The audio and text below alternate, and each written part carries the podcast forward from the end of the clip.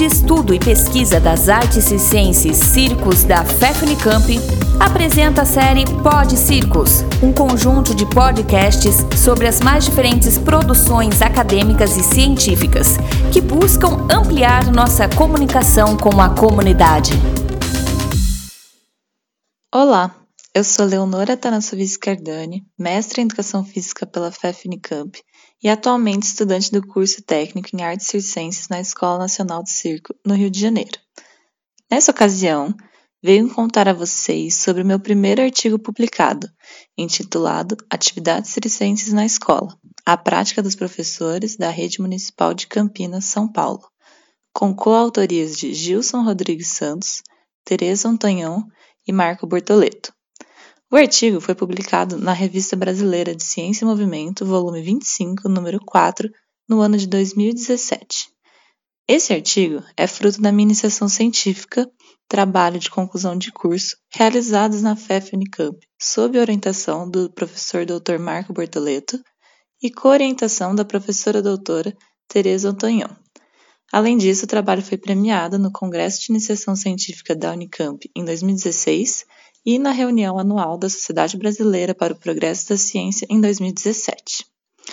O objetivo desse estudo, então, foi analisar o ensino das atividades circenses nas aulas de educação física no ensino fundamental, em escolas municipais da cidade de Campinas, São Paulo.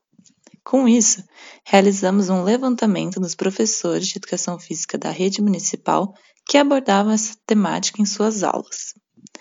Do ponto de vista metodológico, realizamos uma pesquisa de campo por meio de um questionário semi-estruturado online enviado a 93 professores de educação física de 40 escolas da rede municipal. Os dados obtidos foram analisados por meio de uma combinação de análise de conteúdo e estatística descritiva.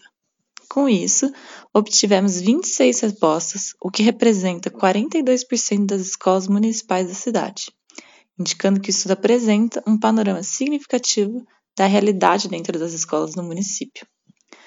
Constatamos ainda que metade desses professores, 13, ministravam aulas de atividades circenses e, na maioria dos casos, as fontes de informação para o seu planejamento de aulas mais utilizados foram os vídeos e imagens da internet e livros. Nesse sentido, notamos que a internet vem contribuindo para a popularização e para o processo de inclusão das atividades circenses nas aulas de educação física. E este fato merece duas considerações. A primeira diz respeito ao cuidado com que os professores devem aceder às informações disponíveis na internet, procurando sempre acessar os conteúdos que estejam referenciados ou que tratem sobre experiências pedagógicas já consolidadas. Em segundo lugar, se faz necessário que a comunidade científica procure disseminar e democratizar os estudos e avanços realizados na área, para que os professores possam acessar facilmente os seus conhecimentos produzidos e assim poderem pôr em prática os mesmos em suas aulas.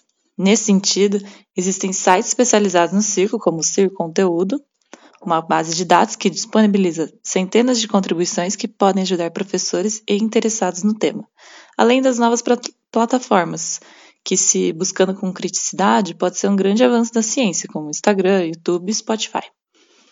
Nesse artigo, buscamos também apresentar diferentes propostas, referenciais teóricos e materiais que podem ser utilizados nas aulas de educação física escolar, além de apresentar as modalidades circenses que mais apareceram nas aulas e de que maneira os professores as selecionavam.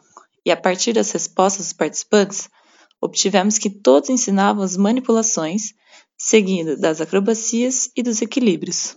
Por outro lado, um ponto importante que buscamos apresentar foi a importância da variação das modalidades circenses. Ao longo do texto, mostramos diversas opções que podem ser abordadas em aulas, deixando o convite aos professores a experimentarem novos caminhos, mesmo que de maneira adaptada, aproveitando assim o potencial simbólico que o circo desperta nas crianças.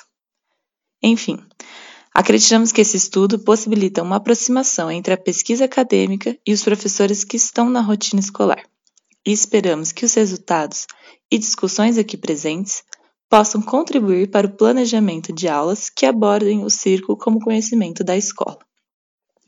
Para mais informações e sugestões de atividades para as aulas de circo, convido vocês a acessarem o artigo na íntegra e que este possa ser mais uma maneira de possibilitar a discussão e difusão do ensino do circo no Brasil e no mundo.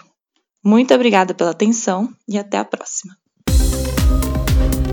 Muito obrigado pela atenção. Continue acompanhando nossos podcasts e outras publicações no Facebook, Instagram, no canal do YouTube, na web oficial Circos Unicamp, pesquisando o ensino do circo.